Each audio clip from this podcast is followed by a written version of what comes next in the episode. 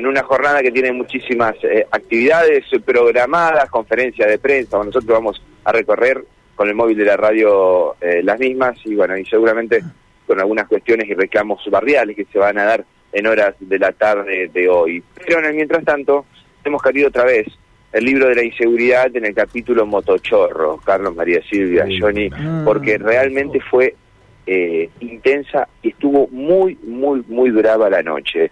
Hubo dos episodios, dos episodios de idénticas características en distintos lugares.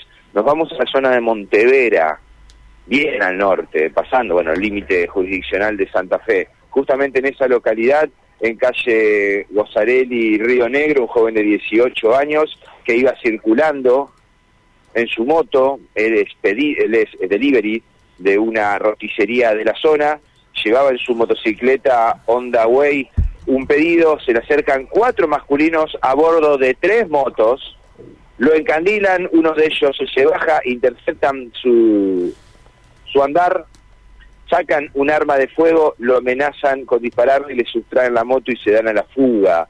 Esto es la zona, repito, de Montevera. Pero si nos venimos al eje urbano santafesino, minutos antes de las 5 de la mañana, Carlos, en pleno Cándido Pujato, Urquiza y Cándido Pujato, detrás de lo que es la manzana del Ministerio de, Pro- de Producción, en ese lugar, un joven de 31 años que iba también en su moto en una eh, en un motovehículo Honda Way color azul por calle Urquiza, bueno, al llegar a la intersección de Cándido Pujato, también se le aparecen cuatro masculinos, no en tres motos, sino que en bordo de dos motos. ¿sí? Una de ellas era una moto que pude identificar, un tornado blanco.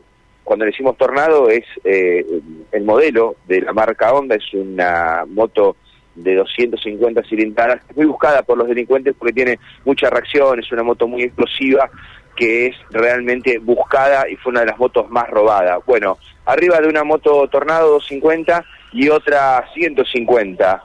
¿Qué es lo que pasa? Lo encierran para sustraerle la moto. Este joven trata de hacer una maniobra para impedir el robo. Sin mediar palabras, uno de los delincuentes que estaba arriba de una moto saca entre sus prendas un arma y le efectúa un disparo. Lo cierto es que el disparo roza su pierna, pero este joven que era intentado que era intentado robar robarlo por esos motochorros escapa de esa emboscada criminal porque los delincuentes le dispararon y se da la fuga por Boulevard Pellegrini hacia el este.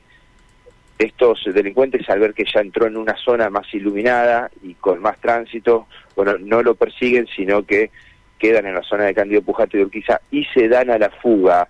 Este joven llega por sus medios al hospital Cuyen donde es examinado con herida de arma de fuego el miembro inferior derecho. Simplemente le diagnosticaron un roce.